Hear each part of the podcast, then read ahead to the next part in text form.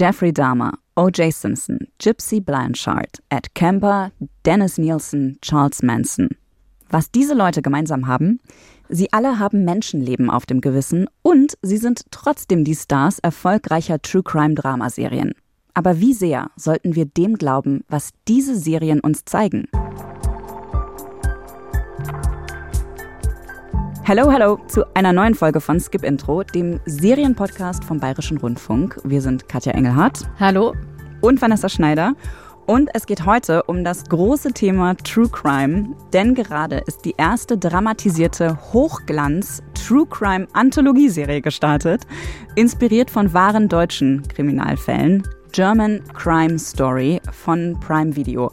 Und Katja hat für euch alle Folgen der ersten Staffel gefesselt, so heißt die, angeguckt, wie es eben unser Regelwerk so will hier bei Skip Intro. Eine von uns darf immer nur zwei Folgen gucken. Das war in diesem Fall ich. Katja hat alle gesehen. Und ich glaube, es gab schon lange keine Serie mehr, auf der ich so viel rumdenken konnte, so lang und wo ich immer noch irgendeinen neuen Aspekt gesehen habe oder am Ende sogar meine Meinung komplett geändert hat. ist in dem Fall passiert. Wir reden auch gleich drüber. Ähm, ich habe sogar darüber nachgedacht, was ist denn überhaupt dieses Genre True Crime, wo ich vorher immer dachte, na klar, weiß ich, was das ist. Ich frage mich so ein bisschen, was kann man jetzt berechtigterweise tatsächlich so nennen und was nicht? Wow, das sind die ganz, ganz großen Fragen. Du stellst quasi für Serienzuschauer schon das ganze Genre einfach mal in Frage. Ich weiß, du hängst ja sehr, sehr gern und ausgiebig in den öffentlich-rechtlichen Mediatheken von ARD, ZDF, Arte und so weiter rum. Ich nicke. Da gibt es endlos viel Crime-Stuff. Es gibt auch eine eigene Seite mit sehr vielen True-Crime-Produktionen. Die sind da alle versammelt. Also das Thema ist auch in der ARD-Mediathek bekannt. Sehr, sehr groß, ja. Und du liebst auch Serien über Wirtschaftskriminalität. Ja. Das weiß ich auch. Bist du so ein True Crime Junkie? Mm, also was so Vermisstenmeldungen angeht und Mord und Totschlag, da bin ich mittlerweile raus. Ich habe sowas sowieso selten geschaut und ich habe eine ganze Zeit lang, ich glaube so vor zwei Jahren noch, habe ich regelmäßig noch True Crime Podcasts gehört. Das mache ich aber auch nicht mehr, weil ich irgendwann total absurd fand, in welchen Situationen ich die gehört habe. Nämlich, wenn ich weiß nicht, das Bad geputzt habe, Wohnzimmer aufgeräumt, beim Spazierengehen, äh, vom Einschlafen, also Situationen, äh, wo ich mir nebenbei angehört habe, dass blutige Verbrechen passiert sind und, und Menschen mit Morden erst einmal davongekommen sind. Das sind ja Sachen, wo ich eigentlich denke, das sollte niemandem passieren, aber mhm. ich ziehe mir das jetzt so nebenbei rein, aber danach ist die Badewanne sauber. Also mit, mit und dann erstmal einen schönen Rotwein. Ja, genau, also mit diesem, mit diesem Gegensätzlichen kam ich irgendwann gar nicht mehr zurecht. Ja, ich höre keine True Crime Podcasts, auch nicht Zeitverbrechen oder sowas oder Mordlust. Also ich höre überhaupt gar keine Sachen dieser Natur. Ich lese auch nichts drüber. Aha. Aber ich gucke sehr, sehr gerne Serien über wahre Kriminalfälle. Also diese wirklich dramatisierten Hochglanzproduktionen wie Dama? The Act oder Dama habe ich angefangen und war aber dann so angewidert von dieser Art der Inszenierung, mhm. dass ich das äh, sehr schnell wieder ausgestellt habe. Aber ja, sowas würde mich ansprechen. Auch wenn ich, egal bei welcher oder um welchen Fall es sich da handelt, echt immer so leichte Magenschmerzen habe, weil ich ja weiß, das ist ein wahres Schicksal, was dahinter steht, mit dem ich mich hier jetzt schön unterhalten kann. Ja, dieses Unterhalten ist das Kuriose dabei. Ja. Warum uns beiden beim Thema True Crime nicht so richtig wohl ist, darüber sprechen wir gleich noch ausführlich. Vorher gibt uns Katja noch einen kleinen Einblick in die Serie German Crime Story gefesselt.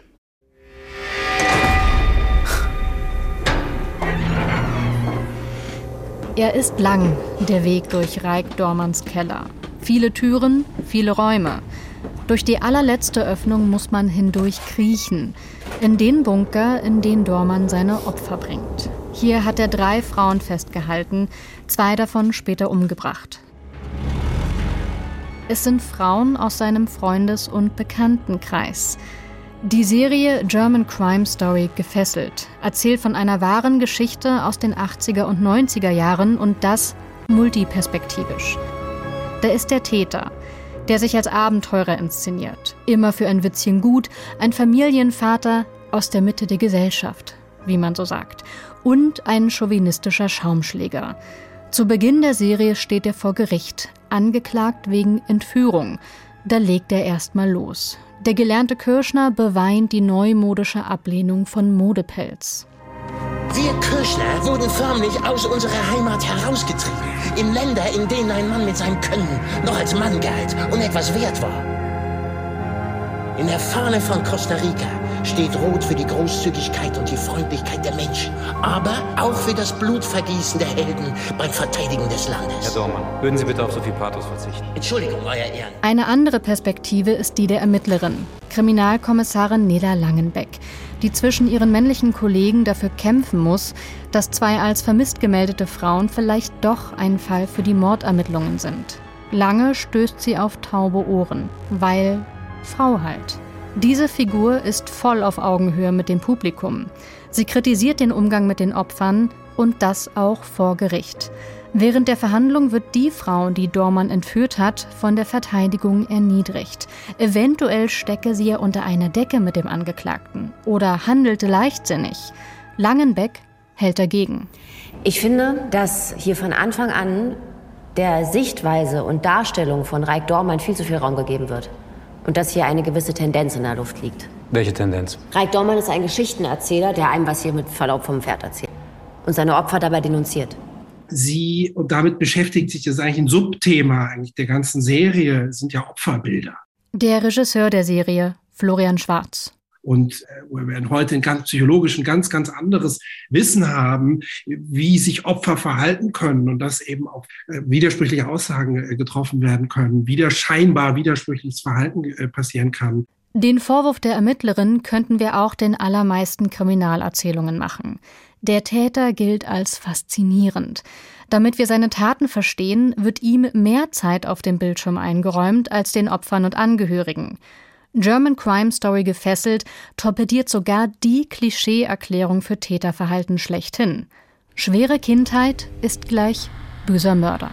Also solche Theorien sind meiner Meinung nach haltlos. Auch wenn sie natürlich tröstlich wären, weil da hätte man wenigstens einen Ansatz.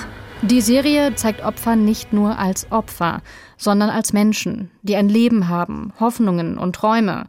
Wir sind vor allem einer Frau sehr nah, während sie von Reik Dormann festgehalten und missbraucht wird. Die Taten sehen wir nicht, aber die Frau, geschunden, mit Flecken am ganzen Körper, nackt und zitternd. Selbst bei einem True Crime erprobten Publikum dürften diese Bilder ein flaues Gefühl im Magen auslösen. Der Regisseur Florian Schwarz. Wir wollten gerade äh, so viel zeigen, dass die, die Fantasie quasi dann von dem Bild ab den Hergang, wie es dazu gekommen ist oder wie es dann weitergehen könnte, dann verlängern kann. Und gleichzeitig, das ist ein ganz schmaler Grad gewesen da drin und ich hoffe, wir haben ihn getroffen. Das ist gleichzeitig doch auch natürlich ein Gefühl und äh, ein Eindruck dieser unfassbaren Grausamkeit zu liefern. Die Serie German Crime Story gefesselt ist sehr nah an dem, was tatsächlich geschehen ist. Unter anderem schaffen veränderte Namen etwas Distanz. Die Serie arbeitet mit dem Nervenkitzel von voyeuristisch lustvollen True Crime Formaten und schöpft gewaltig aus den Möglichkeiten, die das Fiktionale bereithält. Stimmungsvolle Farben, stilvoll ausgestattete Sets, eine Maske, dank der man den markanten Schauspieler Oliver Masucci nicht wiedererkennt. Das ergibt eine Serie, bei der einfach alles stimmt und die man doch nicht locker leicht weiterempfehlen kann. Sechs Folgen hat die Serie German Crime Story gefesselt. Insgesamt läuft bei Amazon Prime. Ich habe die Serie ja komplett geschaut, gebinged habe ich die aber nicht. Das, das ging einfach nicht. Ich habe die so in drei, ich sag mal, Sitzungen geschaut, jeweils zwei Folgen, weil nach zwei Folgen war ich irgendwie auch voll mhm. für den Tag. Bedürfnis gedeckt. Vanessa, du durftest nach den allseits bekannten Skip-Intro-Regeln nur zwei Folgen ansehen. Du hast vorhin schon gesagt, du magst True Crime-Serien. Hättest du am Ende von Folge zwei gerne weitergeschaut? Jein. Also es ging mir wirklich wie dir. Ich habe ähm, sogar nach der ersten Folge eine Pause gemacht und dann erst ein paar Tage später die zweite Folge angesehen, weil das wirklich echt harter Stoff ist. Vor allem dafür, dass man ja schon so viel gewohnt ist. Ja. Und ich bin wirklich nicht empfindlich, was Gewaltdarstellungen angeht. Gut zu wissen. Aber wie das hier gezeigt wird, ist wirklich, wirklich krass und sehr, sehr heftig. Es sieht aber alles super gut aus, wie du auch gerade beschrieben hast. Was ich sehr schön fand, war dieser starke Fokus auf die Frauen und auf die Sicht der Frauen. Und nach zwei Folgen habe ich eine große Kritik an dem, was ich bisher gesehen habe.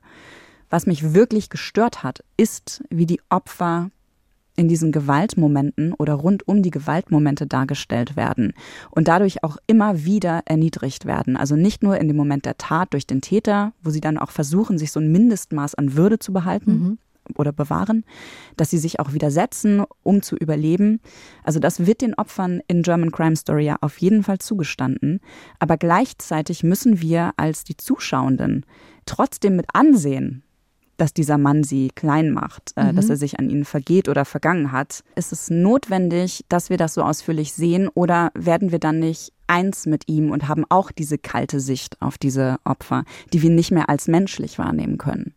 Ich glaube, ich sehe, was du meinst, aber da haben wir beide Mitleid verspürt mit der Person und das hat uns gegruselt und geängstigt, dass diese Serienfigur, das ist ja keine Doku, die wir schauen, dass ein Schauspieler das macht. Also mich hat das dermaßen erschüttert und ich war ganz, ganz oft in der Serie wirklich verwundert, dass mich das so angeht und so angreift, was da passiert. Ich glaube, in dem Fall, wie du es gerade beschrieben hast, kann man gar nicht keine Empathie empfinden, kann man gar nicht kein Mitleid haben. Einspruch. Ich ja, glaube, ohne meine Seherfahrung aus den vergangenen Jahrzehnten Krimis und Serienmörder-Stories und vor allen Dingen mit der kritischen Betrachtung dessen. Und ich mich da öfter schon mit befasst. Ne? Aber wenn man das nicht macht, ich glaube, dann findest du es einfach nur schaurig und unterhaltsam. Das ist ein guter Punkt. Wir sind jetzt zwei Personen, die viele Serien schauen, die einen Serienpodcast haben. Äh, ja, vielleicht sehen wir da Dinge tatsächlich anders weil die Serie will ja einerseits so dieses Bedürfnis ähm, bedienen vom True Crime Publikum, ne, nach möglichst krassen Gewaltszenen Glaub und dann auch, eben auch ja. ne, von diesem perversen Täter.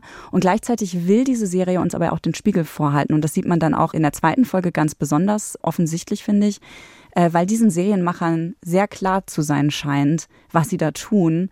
Und die wollen von uns eine Empathie für das Opfer haben, aber eben für mich zumindest sah das so aus, erst ab der zweiten Folge so richtig. Die auch viel im Gerichtssaal spielt. Ja. Ich habe erst beim zweiten Mal anschauen der ersten Folge gesehen, wie viele Perspektiven es da eigentlich mhm. gibt, was da alles erzählt wird. Wir sehen nämlich Dinge, wie sie passiert sein sollen, wie Reik Dormann sie erzählt, Dinge, wie sie passiert sein sollen, wie die entführte Frau sie erzählt. Aber ich glaube auch, das ist ein großes Problem, wenn man diese Perspektiven zeigen will, uns anzudeuten, glaube dem nicht, glaube dem vielleicht mehr, das ist ja schwierig. Ich habe auch darüber nachgedacht, dass die Frage vorhin auch schon aufgeworfen, ob man es überhaupt nötig hat, die Opfer zu zeigen als Opfer in den furchtbaren, grausamen Situationen, in denen sie sich dann mhm. befinden. Und äh, so ungern ich es zugebe, ich glaube, wenn man keine Opfer zeigt, dann löst man eigentlich das Versprechen, was True Crime hat, nicht ein. Wir können ja nochmal drüber nachdenken, was True Crime eigentlich genau alles sein soll, aber auf jeden Fall was mit Mord und was mit Nervenkitzel. Ich habe probiert, eine Definition zu finden. Ich habe nach einer Definition von True Crime gesucht und ich habe sie nicht gefunden. Aber es gibt sehr viele Überschneidungen. Aber ähm, in manchen Artikeln steht zum Beispiel drin auch ein sehr alter Song über ein Kriminalverbrechen aus dem 18. Jahrhundert. Das könnte schon True Crime sein, mhm. weil da wird ja was weiter erzählt und spannend weiter erzählt. In anderen Artikeln steht im Mittelalter schon, hätte man sich True Crime Geschichten erzählt und die wären dann auch regional sehr bekannt geworden und hätten sich da dann unterschieden. Wahrscheinlich haben irgendwie alle recht, es gibt aber keine allumfassende Definition. Ich habe aber einen Artikel gelesen, einen wissenschaftlichen, da versucht der Autor sich an eine Definition und die fand ich ziemlich gut. Dieser Artikel heißt Warte, warte nur ein Weilchen, Faszination und Ethik von True Crime Erzählung. Und ganz verkürzt sagt der Autor zu True Crime gehören. Erstens die Faszination des Wahren, True Crime, wahre Verbrechen. Zweitens die Faszination des Unklaren, weil auch wenn sehr oft ein Täter oder eine Täterin geschnappt wird, können wir ganz oft immer noch nicht verstehen, warum. Mhm. Also warum handelt diese Person so? Drittens die Faszination des Erzählens. Also die Erzählerstimme hat eine gewisse Haltung, die uns da was vorträgt. Das ist kein Bericht, den wir da hören, lesen oder anschauen. Also das ist keine sachliche Angelegenheit. Und viertens die Faszination der Gewalt und Gefahr. Das heißt, was auch immer wir dort sehen bei True Crime Erzählungen, das sind Dinge, die uns passieren könnten. Es könnte in unserer Straße passieren. Es ist alles nicht ganz berechenbar. Und durch die Opfer wird auch eine Fallhöhe erzeugt. Also wenn wir davon ausgehen, welche Opfer würden bei uns allen am meisten Mitleid erregen, dann sind es Frauen und Kinder. Und in der deutschen patriarchalen Gesellschaft würde man davon ausgehen, es sind weiße Frauen und weiße Kinder unschuldig, die tun uns am meisten leid. Es ist wirklich furchtbar, das so zu sagen. Es ja. ist leider die Realität, ne, wer die Deutungshoheit in Deutschland so hat. Aber ich finde es einen guten Ansatz mit diesen vier naja, Faszinationen von True Crime. Ja. Ich werde euch den Artikel auch in den Show Notes verlinken. Super cool. Der ist sehr gut lesbar. Aber zurück zur Serie. Wir haben gerade festgestellt, dass die Serie multiperspektivisch erzählt wird, dass wir immer mal wieder unterschiedliche Sichtweisen haben, dass man die aber auch erstmal lernen muss zuzuordnen, weil sich viele Sachen da krass äh, widersprechen. Mir persönlich war das erstmal gar nicht so klar. Ich habe es gar nicht mhm. gecheckt, dass das passiert und war dann erstmal so leicht voreingenommen, und musste mich wieder daran erinnern, dass nicht die Frauen lügen, sondern dass höchstwahrscheinlich der Täter lügt. Ja. Wie ging es dir damit? Und kommen da jetzt noch weitere Perspektiven hinzu? Also, und auch die Frage, woher weiß ich denn jetzt, was verlässlich ist, was wirklich passiert ist? Ja, das ist eine gute Frage. Also, es kommen noch mehr Perspektiven hinzu, aber graduell bewegen wir uns irgendwann auf einem objektiven gemeinsamen Nenner, weil dann die Ermittlungen beginnen. Ich fand das dann, als ich verstanden habe, wie kreativ die Serie funktioniert. Das wird später nämlich noch viel klarer. In Folge 5 kommt eine Traumsequenz. Mm. In Folge 6 kommt dann ein Lehrvideo, was tatsächlich bei der echten Ermittlung gedreht worden ist. Nicht als Video, aber auch nochmal nachgedreht, spielerisch zum Einsatz. Ach. Also es wird dann völlig klar und sieht auch total toll aus, wie kreativ die Serie mit einem umgeht. Als mir das klar geworden ist, fand ich es total toll und kam auch sehr gut damit zurecht, dass es keine klaren Wahrheiten geben wird. Der Regisseur Florian Schwarz hat auch was ganz Spannendes gesagt im Gespräch, nämlich sie, die die Serie machen, die zeigen, wie eines der Opfer möglicherweise in seinen Bunker gelangt ist. Weil ganz vieles weiß man tatsächlich gar nicht, obwohl es diesen echten, ermittelten und gelösten Fall der sogenannten Säurefassmorde gibt. Wir haben euch da auch einen Link in die Shownotes gepackt, wo das ganz gut rekonstruiert wird, was man tatsächlich weiß. Und da gibt es sehr viele Überschneidungen zur Serie. Und ich finde, dass all diese Perspektiven, wie du es gerade gesagt hast, zeigen, dass wir nicht alles wissen können, teilweise auch ganz erholsam. Es gibt auch immer wieder Momente, in denen dann Reik Dormans Version eine andere Version entgegengehalten wird oder Personen ganz klar widersprechen und für uns dann auch mit uns auf Augenhöhe sagen, das kann überhaupt gar nicht stimmen. Aber man braucht tatsächlich, um das zu checken. Also genauso wie aber auch Menschen, die ihn in der Serie kennenlernen, ja brauchen, um zu merken, wie tickt er überhaupt? Wer, wer ist das? Was erzählt er mir da gerade? Gerade weil er ja selber direkt am Anfang der Serie auch schildern kann, wie er alles erlebt, glauben wir ihm ja auch erstmal, wenn wir uns kennenlernen, mhm. dass er zum Beispiel ein großer Verführer ist. So stellt er sich ja dar. Wir merken aber dann, er verführt gar nicht, er manipuliert und das ist natürlich ein Unterschied. Den muss man sich aber arbeiten. Und deswegen stimmt, was du vorhin gesagt hast. Man wird, man wird wirklich sehr gefordert von der Serie und checkt es nicht sofort. Aber findest du das gelungen? Ja. Also für mich hat es nämlich den Täter faszinierend gemacht, ohne dass er überhöht wird. Einfach weil ich verwirrt war und weil ich dadurch rätselratend drangeblieben bin.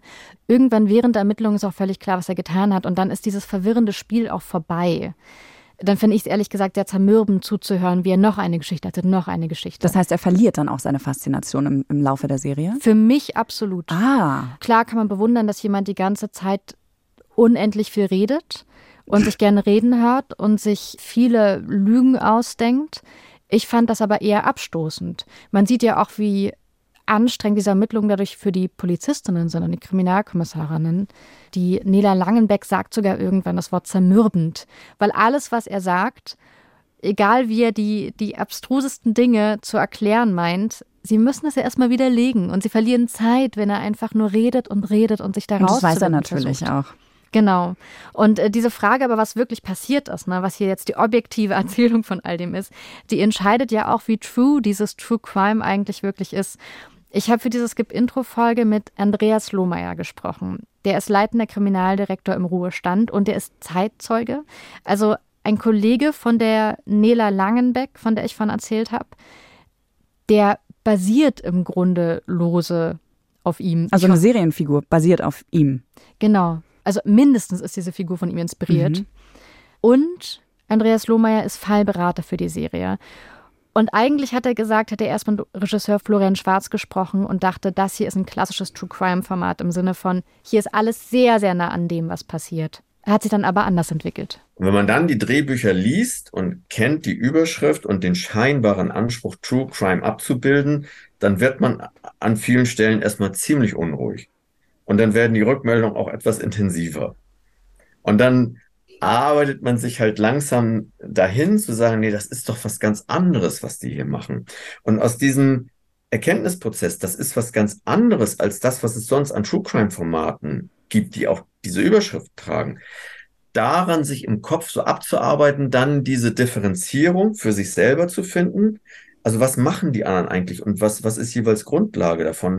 Das finde ich ja spannend, dass er wirklich sehr, sehr kritisch gewesen zu sein scheint. Ja, was aber an den Vorzeichen lag. Also er hat sich mit Regisseur Florian Schwarz unterhalten mit der Überschrift True Crime, hat dann die Drehbücher zu lesen bekommen als Fallberater und hat dann ja gemerkt, nie die weichen ja ab. Also wenn du dann natürlich, so stelle ich mir das vor, von einer Traumsequenz liest, dann denkst du ja im Moment, kann ich jetzt nicht bezeugen, ob das so war oder nicht. Äh, und das finde ich einen super guten Punkt, den er da macht. Also er hat halt was anderes erwartet, hat dann aber auch Rückmeldung gegeben. Und dazu muss ich noch sagen, dass Andreas Lohmeier an vielen Umsetzungen von wahren Verbrechen beteiligt war. Also als Zeitzeuge oder beratend. Und er plädiert jetzt dafür, dass True Crime etwas sehr Wahrhaftiges ist. Und dann gibt es aber noch, basierend auf einer wahren Begebenheit und inspiriert von einer wahren Begebenheit. Und das ist für ihn aber nicht mehr True Crime. Genau.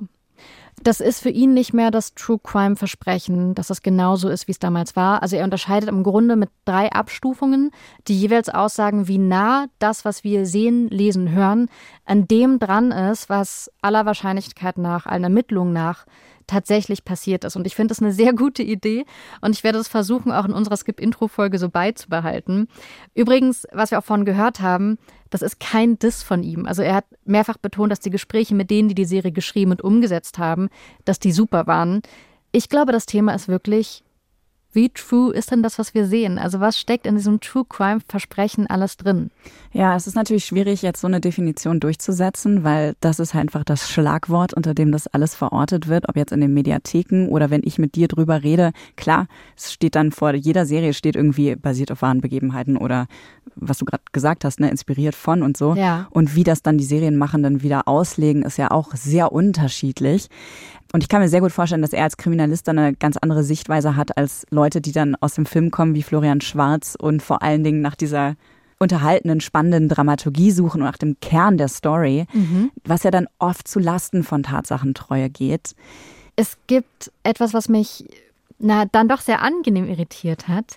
Ich habe ja an so einer Interviewrunde teilgenommen, in der über die Serie gesprochen worden ist. Da kann man sich dann so anmelden, wenn man Bericht erstatten möchte über eine Serie und auch Einzelinterviews führen. Da sind dann mehrere Journalisten und Journalistinnen und diejenigen, die die Serie gemacht haben, sind auch dabei. Und dann unterhält man sich drüber und kann Fragen stellen, ein paar Dinge erfahren.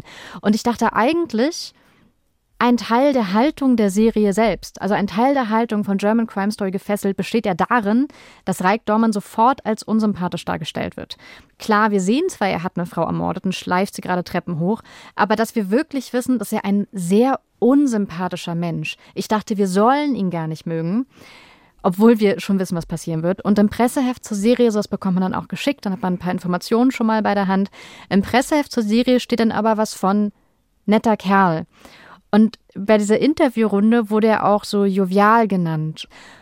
Und da habe ich dann in die Runde gefragt, ist der echt sympathisch? Also ist der vielleicht sympathisch zu der Zeit, in der die Serie spielt, nämlich in den 80ern und 90ern? Mit meiner 2023-Brille hatte ich das Gefühl gar nicht. Also mhm. woran hakt das jetzt? Der Produzent Dietmar Günscher hat das gesagt.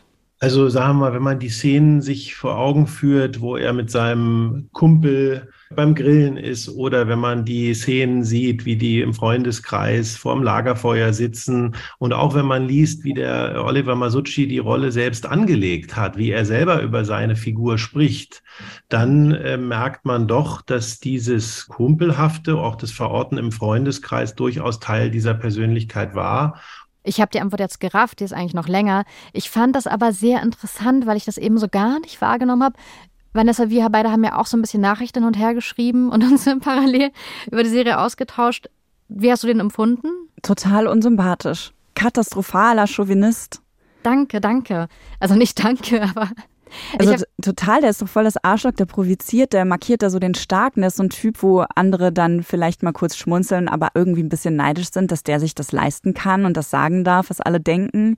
So wie so ein Dude aus den 90ern, wo diese fürchterlichen Witzheftchen auch rum, also mhm. weißt du, die es so gab. Das ist genau dieser Typ Mann, an den ich mich aus meiner Kindheit sehr gut erinnern kann. Ich weiß genau, was du meinst tatsächlich. Und dann hat an dieser Runde Andreas Lohmeier auf meine Frage geantwortet, habe ich jetzt zu sehr diese 2003 Brille auf. Andreas Lohmeier war damals ganz nah dran, der ist ja Zeitzeuge. Wenn Sie jetzt die Brille mal wechseln gegen eine Brille Anfang der 90er Jahre, wo es noch kein Information Overflow durch Internet und YouTube Videos rauf und runter gab und die Welt noch deutlich kleiner erschien, da war er einfach eine interessante, abwechslungsreiche Figur. Also allein der Umstand, dass da ein Ermittler der Kriminalpolizei ein paar Tage durchgelaufen ist durch den Ort, hat für viele Menschen eine seit Monaten nicht gekannte Abwechslung dargestellt. Das war einfach ein, ein Highlight. Und wenn Sie das jetzt mal hochrechnen, was jemand, der in Costa Rica auf Schatzsuche geht und dann auch noch jemand ist, der einfach von seinem Kommunikationsverhalten her in der Lage ist, ein ganzes Schützenfest zu unterhalten und zu schmeißen. Wenn Sie das mal so zusammenrechnen, dann können Sie sich in etwa vorstellen, welches kommunikative und auch verhaltensorientierte Manipulationspotenzial in so einer Figur wie Herrn R. so drin steckte. Also das ist schon sehr in der Zeit eingebettet gewesen. Das ist ja abgefahren. Das hat mir auch die Augen geöffnet, weil mit dieser Erklärung verstehe ich diesen Unterschied und ich verstehe auch, ich habe mich immer gefragt, warum sind die mit ihm befreundet? Der macht sich auch ganz eklig an eine Frau aus seinem Freundeskreis an, die er später entführen wird. Und ich habe mich immer gefragt, warum hängen die überhaupt mit dem ab? Nämlich genau bei diesem Lagerfeuer, von dem der Produzent Dietmar Günsche vorhin gesprochen hat. Das macht für mich jetzt tatsächlich mehr Sinn. Ja, muss ich auch sagen. Und vor allen Dingen finde ich auch spannend, was der Herr Lohmeier gerade gesagt hat, dieses Unterhaltungspotenzial mhm. der Ermittlungen es fällt ja genau in die gleiche Kerbe rein wie unser Bedürfnis, diese True Crime Geschichten uns anzugucken. Und, Absolut. Weißt du, im eigenen, in der eigenen Nachbarschaft. Juhu! Tatsächlich also, kommt für mich diese Faszination des Erzählens rein, die ich vorher als Definitionsversuch übernommen habe, weil man redet ja drüber und auf einmal gibt es ganz viele Ebenen. Es gibt ja etwas, was wirklich geschehen ist, ob man es in Vollständigkeit kennt oder nicht, das gibt es. Dann redet man drüber, es wird womöglich eine andere Geschichte. Du erzählst mit einer Haltung und mit einem bestimmten Zweck. Und jetzt sind wir im Jahr 2023 und es gibt diese Serie. Ich finde es total faszinierend. Wir sprechen ja viel jetzt über das Wahre an dieser True Crime auf wahren Begebenheiten äh, inspirierte Geschichte. Danke für die Unterteilung und Zusammenführung. Und wir haben gerade gehört, dass Oliver Masucci ja auch selber diese Rolle mit gestaltet hat. Mhm. Wie viel ist denn jetzt überhaupt echt an Reik Dormann? Das habe ich mich auch gefragt, weil wir ihn ja sehr zugespitzt kennenlernen. Zumindest dachte ich das. Es ist ein Mann, von dem wir sehr viel vom Sexleben in der Serie sehen.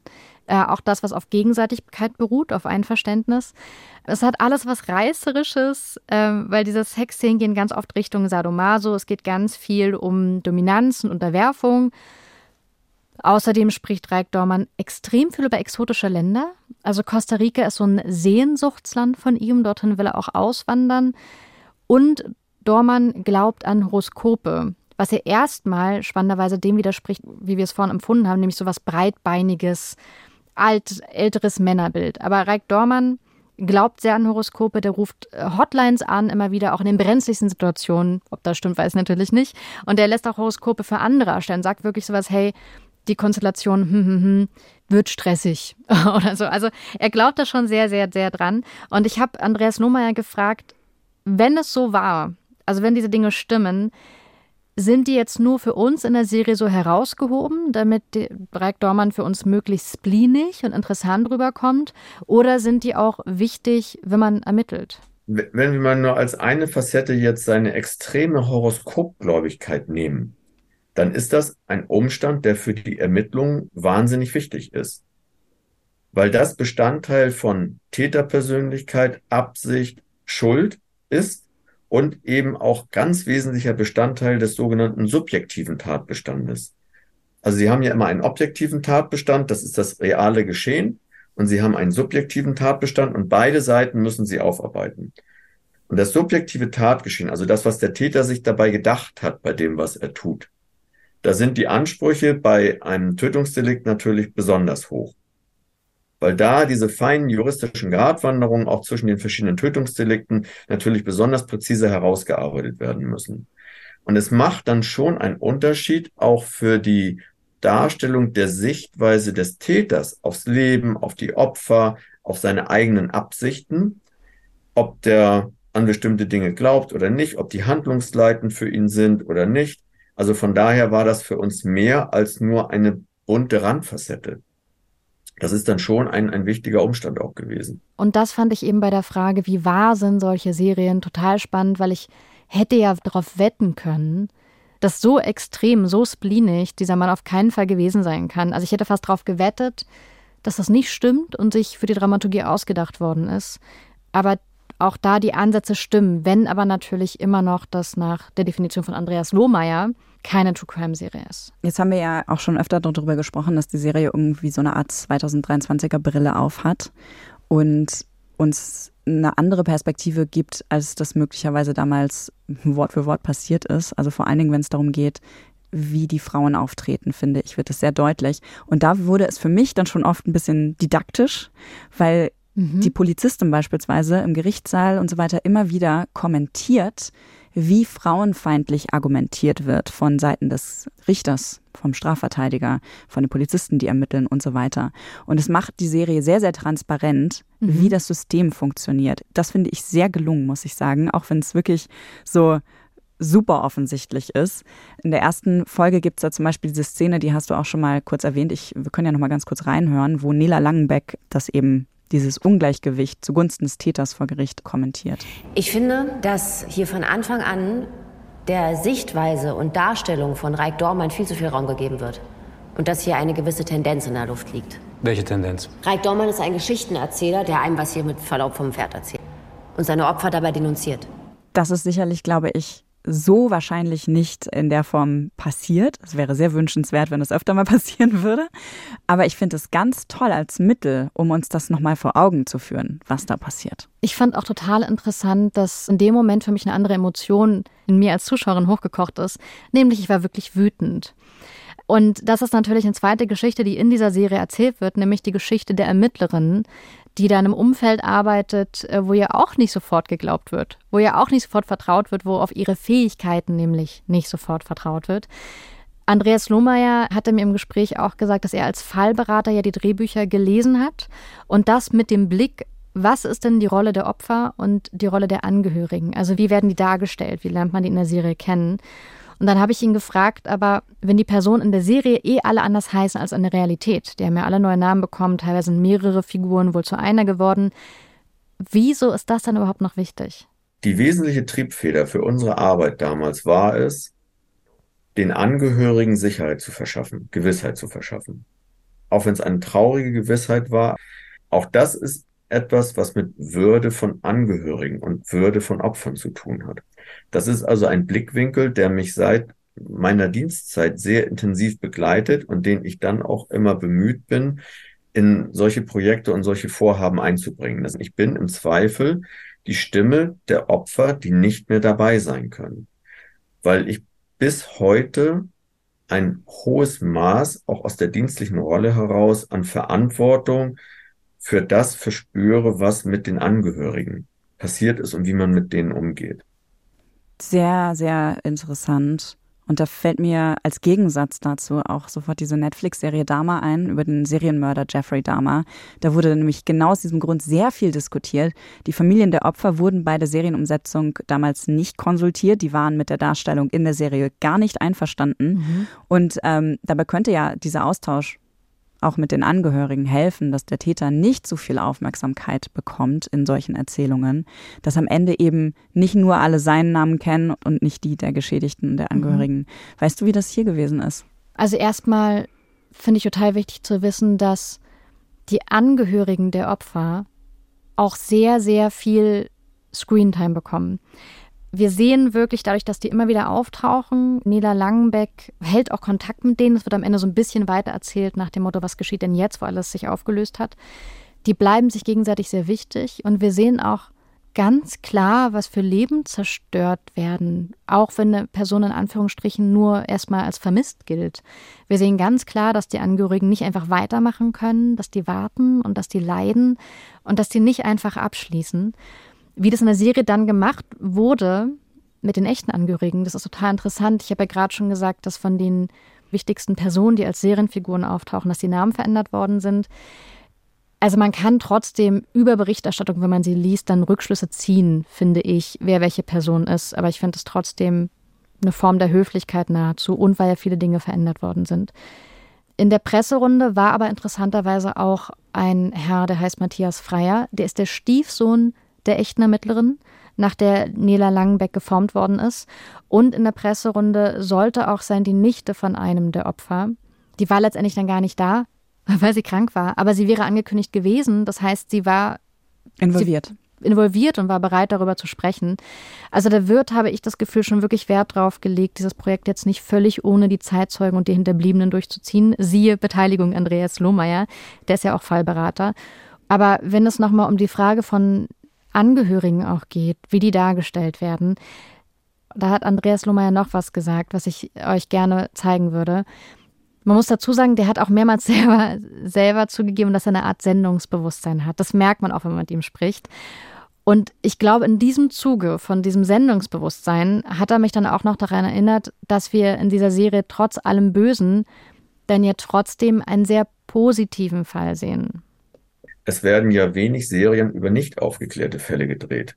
Aber wenn Sie mal genau jetzt diesen Anlasssachverhalt auch sich angucken, das ist ja eine, eine ganz feine Gratwanderung gewesen und ganz viel eigentlich Ausfluss der Hartnäckigkeit der Mutter von Annegret Bauer gewesen, dass die immer wieder nachgesetzt hat.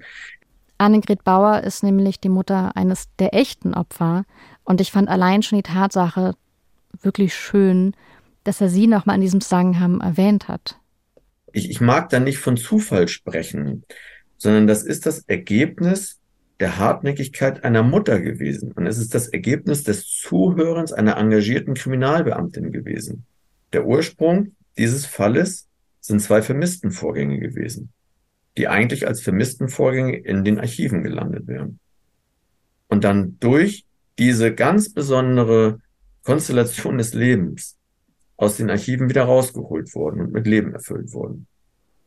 Aber es gibt ganz viele andere Sachverhalte, die in den Archiven landen und dort bleiben und wo die Menschen für immer vermisst bleiben. Die klassischen Cold Cases. Das hat mich auch in dem Moment so berührt, weil er hat ja vollkommen recht. Also German Crime Story gefesselt endet in dem Sinne in Anführungsstrichen ja gut, weil der Täter wird gefasst, der Täter kommt hinter Gittern, aber ist natürlich nicht die Realität, dass das immer funktioniert und überhaupt erkannt wird, dass hier ein Mord zugrunde liegt. Jetzt schuldest du uns aber immer noch diese eine Antwort von Andreas Lohmeier zu Jeffrey Dahmer als True Crime Serie. Äh, das stimmt und so wie German Crime Story gefesselt sich auf der Metaebene bewegt und manchmal sogar fast selbst kommentiert, muss ich das jetzt auch tun, weil ich weiß, dass ich jetzt Spannung mit etwas erzeugt habe, was auf einem furchtbaren Geschehen basiert. Aber ich finde es einfach eine sehr gute, gruselige Erinnerung daran, was wir da eigentlich schauen. Ich habe mich aus verschiedenen Gründen schon mehrfach auch mit True Crime Formaten beschäftigt.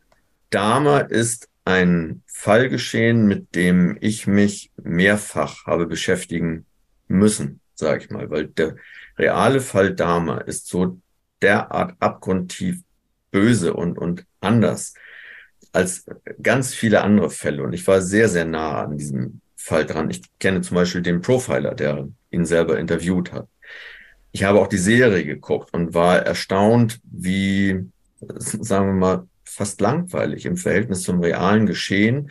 Das, was wirklich bei Dama passiert ist, das in der Serie aufgearbeitet wurde. Da, da wurden Blickwinkel eröffnet und ausgedehnt, die wenig mit dem realen Fall zu tun hatten. Und das, was den realen Fall ausgemacht hat, kam fast nur so gefühlt in, in Halbsätzen das wäre möglicherweise auch zu schockierend für die Allgemeinheit gewesen, jetzt die, die wirklich maßgeblichen Facetten da noch tiefer auszuleuchten. Teile dieser Antwort würden die Allgemeinheit verunsichern. Also Andreas Lohmeier hat viele spannende Dinge erzählt. Ich hätte gerne über so viele andere Dinge noch mit ihm gesprochen, die mit der Serie nichts zu tun haben. Und das hat mich aber wirklich schockiert. Also diese letzte, dieses letzte Zitat von ihm, ja, das sehe ich auch wirklich gar nicht als Bewerbung, darüber noch mehr über Dharma zu lesen oder zu hören oder was auch immer, zumindest nicht notwendigenfalls als Bewerbung. Für mich war das ein heftiger Reality-Check. Katja, was ist denn jetzt dein Fazit zu German Crime Story gefesselt? Ich bin immer noch kein Fan von True Crime Serien. Ich möchte trotzdem echt nochmal sagen, ich finde, diese Serie macht vieles richtig und vor allem für mich viel, viel besser als andere True Crime Serien, dass die Angehörigen so viel gezeigt werden, dass da auch ein Blick auf die Justiz gerichtet wird. Und ich finde es auch toll, auch wenn es nicht genauso war, dass eine echte Ermittlerin nochmal so eine Würdigung erfährt. Also German Crime Story ist auch wirklich eine tolle Serie die ich aber nach wie vor nicht einfach weiterempfehlen würde. Also ich würde ja sagen, mir ging es sehr schlecht, als ich das gesehen habe. Möchtest du nicht auch? das finde ich immer noch schwierig, weil ich es heftig fand. Ich werde mir die Serie sehr sicher nicht nochmal ansehen, habe aber nur Respekt an alle Beteiligten, weil die so kreativ gestaltet ist und so dann doch eben auch toll aussieht. Ich glaube aber, dass ich sie nicht nochmal sehen möchte, ist in dem Fall ja irgendwie auch ein Kompliment. Sie haben erreicht quasi, was sie vorhatten im Endeffekt. Ich konnte wirklich so viel über so spannende viele Dinge nachdenken, weil sie eben so schlaue Kommentare eingebaut haben. Man muss natürlich auch erstmal so weit kommen und ich bin mir nicht sicher, ob ich so weit kommen würde. Ich persönlich steige aus nach den zwei Folgen und lese mir lieber was dazu durch, so sehr ich alles äh, schätze, was du mir jetzt auch erzählt hast und was ich bisher gesehen habe. Aber es ist mir zu krass in der Darstellung und ich bin mir immer noch nicht sicher, ob das wirklich notwendig ist das so zu zeigen und auch so ästhetisiert zu zeigen. Mhm. Und ich frage mich weiterhin, ob True Crime, die vom Täter und von der Tat und vom Vorgang erzählt, wirklich jemals unproblematisch sein könnte. Also so, dass ich das frei von Bauchschmerzen anschaue. Mhm. Ich habe da jetzt wegen German Crime Story gefesselt sehr lange drüber nachgedacht und ich glaube, nee, das geht nicht. Also nicht in dem Sinne mhm. unproblematisch, wie wir gerade drüber reden, was wir gerne hätten. Ich bin damit für jetzt gerade aber auch total fein, nachdem ich so viel drüber nachgedacht habe. Weil wenn wir Serien als Kulturprodukte ernst nehmen, dann behandeln die ja auch furchtbare Dinge, die künstlerisch verarbeitet werden. Dann behandeln die ja auch Konflikte und wirklich Essentielles. Und ich finde, es kann schlechte True Crime-Serien geben oder auch schlechte Kriminalerzählungen, also auch schlechte Romane, Podcasts, alles Mögliche, aber unproblematisch können die meiner Meinung nach nicht sein. Für mich ist das Teil derer DNS. Das finde ich ein sehr gutes Fazit. Also insgesamt auch, was du vorhin schon gesagt hast, dass du es nicht weiterempfehlen willst. Und das ist ein sehr, sehr hilfreicher Service für euch alle da draußen, die die Serie ähm, vielleicht auf der Watchlist hatten und das nochmal überdenken möchten. Falls ihr euch aber von eurer True Crime Sucht heilen möchtet, dann ist vielleicht German Crime Story genau das richtige Gegenmittel gegen die Sucht. Mich würde jetzt noch sehr interessieren, wie ihr das wahrnehmt. Hat euch das Spaß gemacht, das anzuschauen? Oder habt ihr jetzt auch genug von True Crime, so wie wir beide fürs Erste? Schreibt uns doch mal an skipintro.brd. Wir sind jetzt True Crime satt. Ich bin auch erstmal wirklich Kriminalerzählungen satt. Was ist jetzt aber dein Serientipp, den du noch frei hast, diese Folge, Vanessa? Wird es dann auch was mit True Crime based on inspired by sein? Ja, es ging ja jetzt viel um die Inszenierung der Opferperspektive. Mhm und wie das bei True Crime gelingen kann. Ähm, leider gibt es da wirklich nicht viele gelungene Beispiele. Darum empfehle ich euch jetzt die Serie, die sowas wie mein persönlicher Goldstandard ist. Und zwar eine True Crime Serie mit vielen fiktionalisierten Elementen, also ein bisschen ähnlich jetzt wie auch hier bei German Crime Story. Es ist basiert auf einem wahren Fall, aber die Ermittlungen, die in der Serie gezeigt werden und auch die ermittelnden Personen, die stimmen nicht mit der Realität überein. Und ich finde, das ist ein sehr guter Weg, um etwas Positives und Lehrreiches aus diesen schrecklichen Erfahrungen von diesen geschädigten Menschen irgendwie zu ziehen und nicht nur die bloße Unterhaltung und den Nervenkitzel zu liefern. Und zwar spreche ich von Unbelievable bei Netflix. Mhm. Die Hauptrolle spielt Caitlin Deaver, die kennt ihr eventuell auch aus Dope Sick, ähm, auch eine sehr tolle True Crime Serie im Endeffekt. Mit dabei sind außerdem Merritt Weaver und Tony Collette. Und die Story ist in zwei Teile geteilt. Einerseits wird die Geschichte eines Vergewaltigungsopfers und ihr Kampf um Anerkennung ähm, und auch um Glauben sozusagen ähm, gezeigt. Und dann die Geschichte von diesen zwei eben fiktiven Ermittlerinnen, die feststellen, dass es sich da um einen Serientäter handelt und die den dann auch gegen alle Widerstände schnappen wollen. Sie wird mitten in der Nacht wach und spürt, dass etwas auf ihr liegt. Ein Mann, direkt auf ihr. Er hält ihre Arme fest und sagt, er hat eine Waffe, falls sie ihm Probleme macht. Wann war das? Am 22. letzten Monat. Anschließend vergewaltigt er sie mehrfach, drei Stunden lang. Wieder und wieder. Ich meine, so war es auch bei meinem Opfer. Er hörte auf, fing wieder an, vier Stunden lang. Nachdem er sie duschen geschickt hat und sie rauskam, war er weg. Genau wie ihre Kissen und ihr Bettzeug. Genauso war es bei mir. Der Tatort war so sauber, man hätte vom Boden essen können. Mein Team hat jeden Müllcontainer im Radius von zwei Meilen durchsucht, jeden Abfalleimer. Sie haben den Boden umgegraben und sogar einen Teich durchsucht, um was zu finden. Die Waffe, die Kissen oder... Gar nichts? Nada. Das heißt, in der Serie geht es um das Trauma des Opfers, es geht um ihre Perspektive, die Suche nach Gerechtigkeit, auch diese ganzen systemischen Hürden, die die Ermittelnden und das Opfer gleichermaßen irgendwie nehmen müssen. Ich finde es auch eine super Serie, auch weil ja auch ganz oft dann die Ermittlerinnen Probleme fast haben mit dem Opfer, weil sie selber gar nicht genau wissen, woran hakt es jetzt. Also wir lernen einerseits zu verstehen, warum andere bestimmte Aussagen für Ungereimtheiten halten gleichzeitig bleiben wir doch immer beim Opfer. Wir glauben dem Opfer, aber wir verstehen, dass es gerade für alle ein bisschen schwierig ist. Ja. Ich finde es einfach unglaublich gelungen, unglaublich empathisch. Wenn ihr die Serie noch nicht kennt, schaut sie euch unbedingt an. Unbelievable kriegt ihr bei Netflix. Das war jetzt aber auch echt harter Tobak heute. Ich glaube, ich habe lange keine Podcast-Folge mit dir aufgenommen, wo ich so wenig gelacht habe und so viel so beschwerlich gesprochen habe. Mm, ja. Ich hoffe, euch hat's gefallen. Wenn es so war, dann teilt die Folge doch mal mit euren True Crime besessenen Freundinnen. Wir haben auch jetzt so viel über Verbrechen gesprochen, dass wir euch hier natürlich nicht entlassen, ohne einen Tipp zu einem anderen Podcast zu dem Thema. Er heißt Der Mörder und meine Cousine und hier geht es um ein wahres Verbrechen ähm, und das zusammen mit so einer gesellschaftlichen Analyse. Ich hatte da tatsächlich einen Lerneffekt. Der Cousin der ermordeten Frau fragt sich, hätte der Tod meiner Cousine nicht verhindert werden können. Ihr findet den Podcast in der ARD Audiothek und einen Link dazu in unseren Show Notes. Ich habe übrigens der Mörder und meine Cousine auch nicht in einem Rutsch durchgehört. Also allein, dass ein Angehöriger den erzählt, war für mich schon so, boah. Schlag in die Magengrube. Sehr. Nächste Woche gibt es hier wieder eine Kurzkritik von uns. Bis dahin, Fortsetzung folgt. Skip Intro ist eine Produktion vom Bayerischen Rundfunk mit Katja Engelhardt und Vanessa Schneider. Redaktion Markus Eicher, Produktion Hanna Meyer. Sounddesign Christoph Brandner und Enno Rangnick.